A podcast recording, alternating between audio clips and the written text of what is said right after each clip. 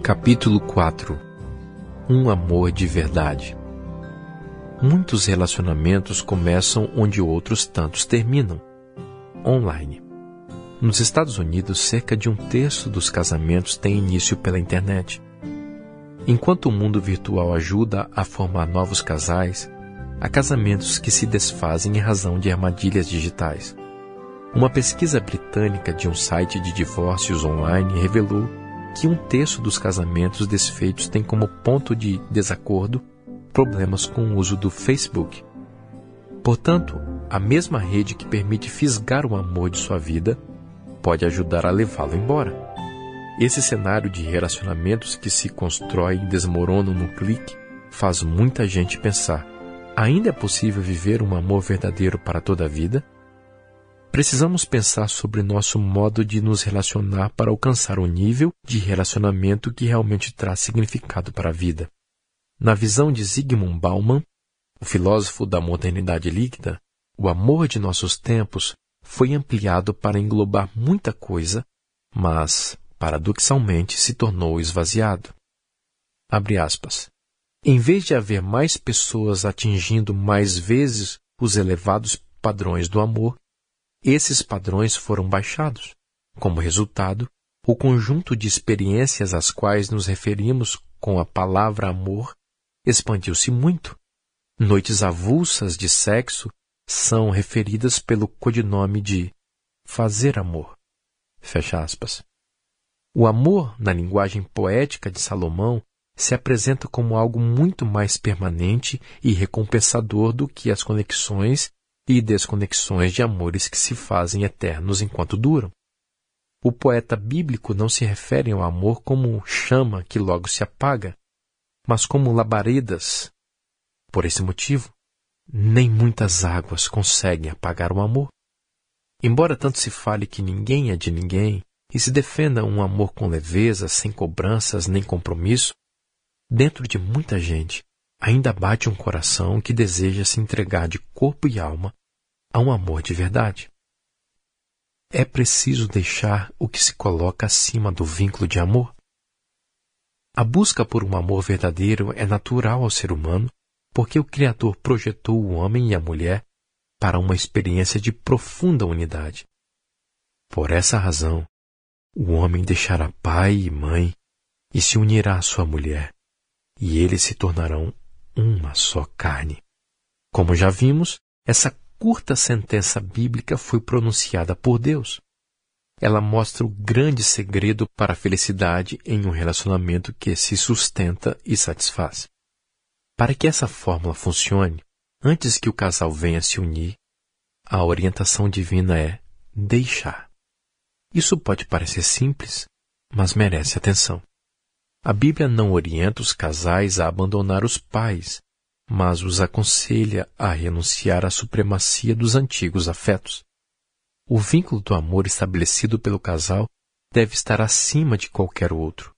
Nada além de Deus, nem mesmo a família de origem, deve ser mais importante do que o laço afetivo que os une.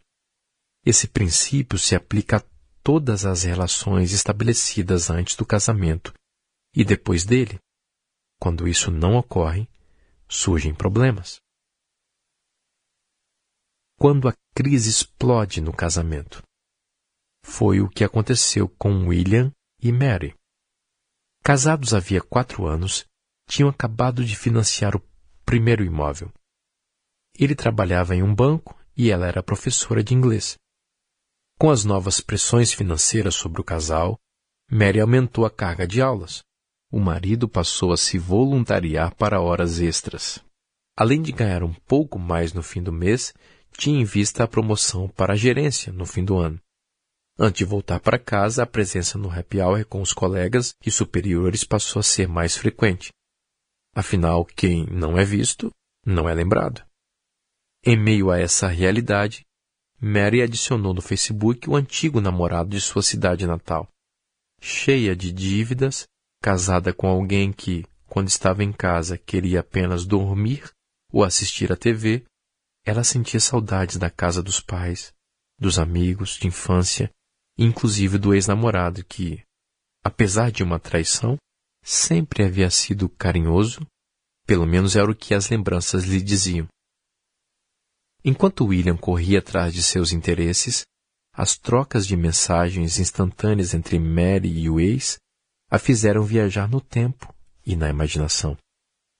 Intrigado com o comportamento da mulher, o marido descobriu a verdade no momento em que o celular dela ficou esquecido debaixo do travesseiro. A história de William e Mary se repete todos os dias, demonstrando que não há como encontrar sentido em uma relação e viver a plenitude dos votos matrimoniais quando os cônjuges passam a vida bisbilhotando nas redes sociais, imaginando que a grama do vizinho seja mais verde. Nessa situação, pular a cerca que protege o casamento para uma aventura destinada ao fracasso costuma ser a consequência de uma ruptura que ocorreu nas emoções e no pensamento. As pesquisas sobre o tema comprovam o que todo mundo já sabe na prática. Quanto mais os cônjuges navegam pelas redes sociais, maior é a probabilidade de brigas, traição e divórcio. Enquanto William e Mary discutiam, ele também foi confrontado com seus erros. Mary sabia que o marido gastava horas em sites pornográficos e recentemente havia descoberto conversas inconvenientes dele em um perfil falso. Ela sugeriu que eles deveriam reconhecer que tudo estava acabado. Com aquelas palavras ecoando na mente, William deixou-se cair no sofá, esfregando as mãos no rosto sem cor. Ele achava que sua identidade secreta jamais seria descoberta. Nem podia imaginar que a mulher conhecia seus rastros no submundo da web. Digno de honra. Assim como eles, Muitos casais se calam sobre suas decepções e mágoas no relacionamento, permitindo que outras relações e interesses assumam o lugar que deveria ser exclusivamente do cônjuge.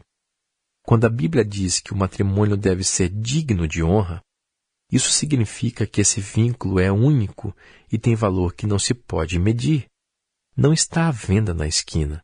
Dessa maneira, mesmo que alguém oferecesse todas as riquezas da sua casa para adquirir o amor, seria totalmente desprezado. O casamento digno de honra tem um valor incalculável e não pode ser comprado por dinheiro algum, porque o preço a se pagar por ele é a entrega completa de um ao outro. Quando isso ocorre, os dois se tornam um.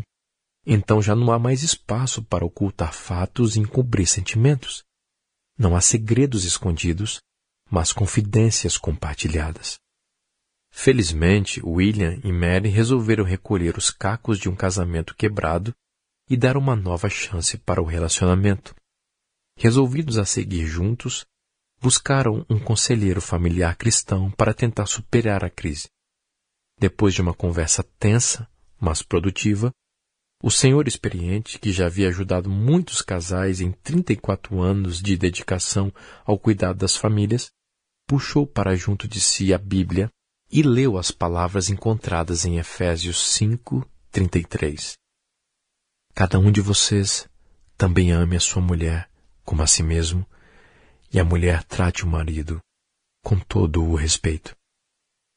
Quando o apóstolo Paulo recomenda ao marido que ame a sua esposa, ele compara esse amor ao de Cristo, que se entregou para nos salvar. Portanto, o amor que se espera de um homem é o amor sacrificial.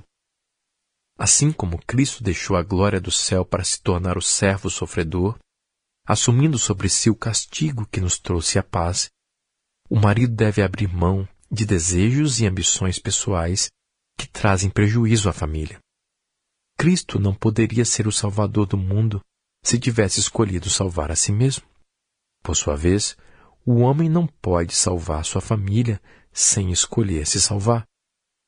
Deixar de lado os próprios interesses e vaidades pessoais é o primeiro passo para resgatar a família. Esquecer o próprio prazer para satisfazer a esposa é o caminho indicado por Deus para a felicidade não apenas em casa, mas em cada aspecto da vida. O amor de Cristo, porém, não pode salvar quem fecha o coração recusando-se a receber os benefícios de sua amorosa entrega na cruz. Por isso, a mulher amada deve ao marido amoroso o respeito por alguém que nessa relação representa a figura do Salvador. Esse respeito não coloca a mulher em posição de desigualdade em relação ao homem, mas reflete a disposição de dar valor às atitudes masculinas que exigiram entrega pessoal e sacrifício. Se nisso a mulher valorizar o homem, ele será motivado a seguir fazendo o que é necessário para a felicidade da família. Assim, a mulher poderá dizer: Eu pertenço ao meu amado e ele me deseja. Para que esse ciclo funcione, é preciso que cada um faça sua parte, independentemente do outro. Quando descobriram a dinâmica do amor e respeito no relacionamento conjugal, William e Mary entenderam o quanto estavam distantes da orientação divina para a família. Embora dissesse de vez em quando que amava a esposa, William precisava seguir um longo caminho até poder demonstrar o amor revelado por Jesus. Depois do casamento, ele permitiu que os desentendimentos o distanciassem de Mary. Em busca de reconhecimento e apreço, ficou cego para as necessidades da esposa para focalizar o sucesso profissional conseguido a muito custo. Para esquecer as grandes e pequenas frustrações do dia a dia, buscava a pornografia online. Quando criou um perfil falso para interagir com outras mulheres, estava a um passo de sair com alguém. Sofrendo com um marido frio e distante, Mary não sabia como quebrar a barreira que a separava de William. Ela se arrumou para ser mais atraente e tentou todas as dicas das revistas femininas. Algumas surtiram breve efeito, outras nem isso. Contudo, nada mudou. Foi então que ela chegou ao ponto de quase desistir do casamento e se refugiou nas lembranças de um tempo que jamais voltaria. Nunca desista do amor. As sessões de aconselhamento familiar fizeram o casal abrir os olhos para novos horizontes, em vez de decretar o fim prematuro de uma união que havia começado tão feliz.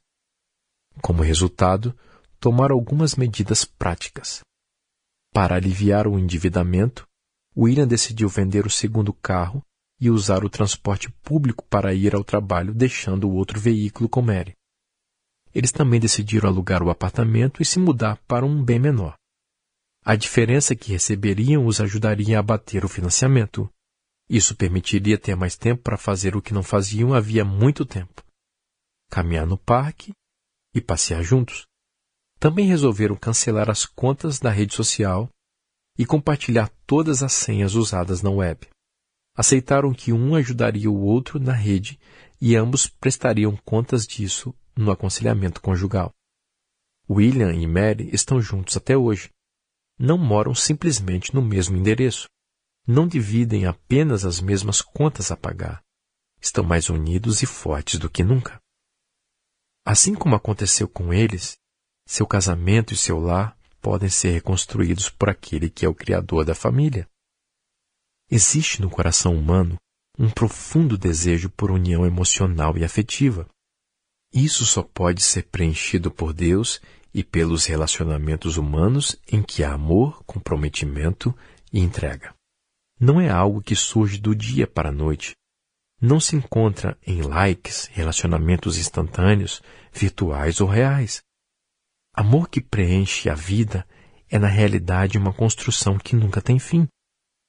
Nas palavras da educadora cristã Ellen White, abre aspas, os que se casam ingressam numa escola onde nunca nesta vida se diplomarão. Fecha aspas. A autora também aconselha todos os casais a nunca desistir do amor. Abre aspas. Embora possam surgir dificuldades, perplexidades e desânimo, nem o marido nem a esposa abriga o pensamento de que sua união é um erro ou uma decepção. Resolva cada qual ser para o outro tudo que é possível. Haja amor mútuo, mútua paciência. Então o casamento, em vez de ser o fim do amor, será como que seu princípio. Fecha aspas. Deixe de lado o que afasta você de seu cônjuge e de sua família. Dedique-se a quem realmente importa. Por mais difíceis que as coisas estejam em seu lar, esse é o lugar que Deus deseja transformar em um pedacinho do céu.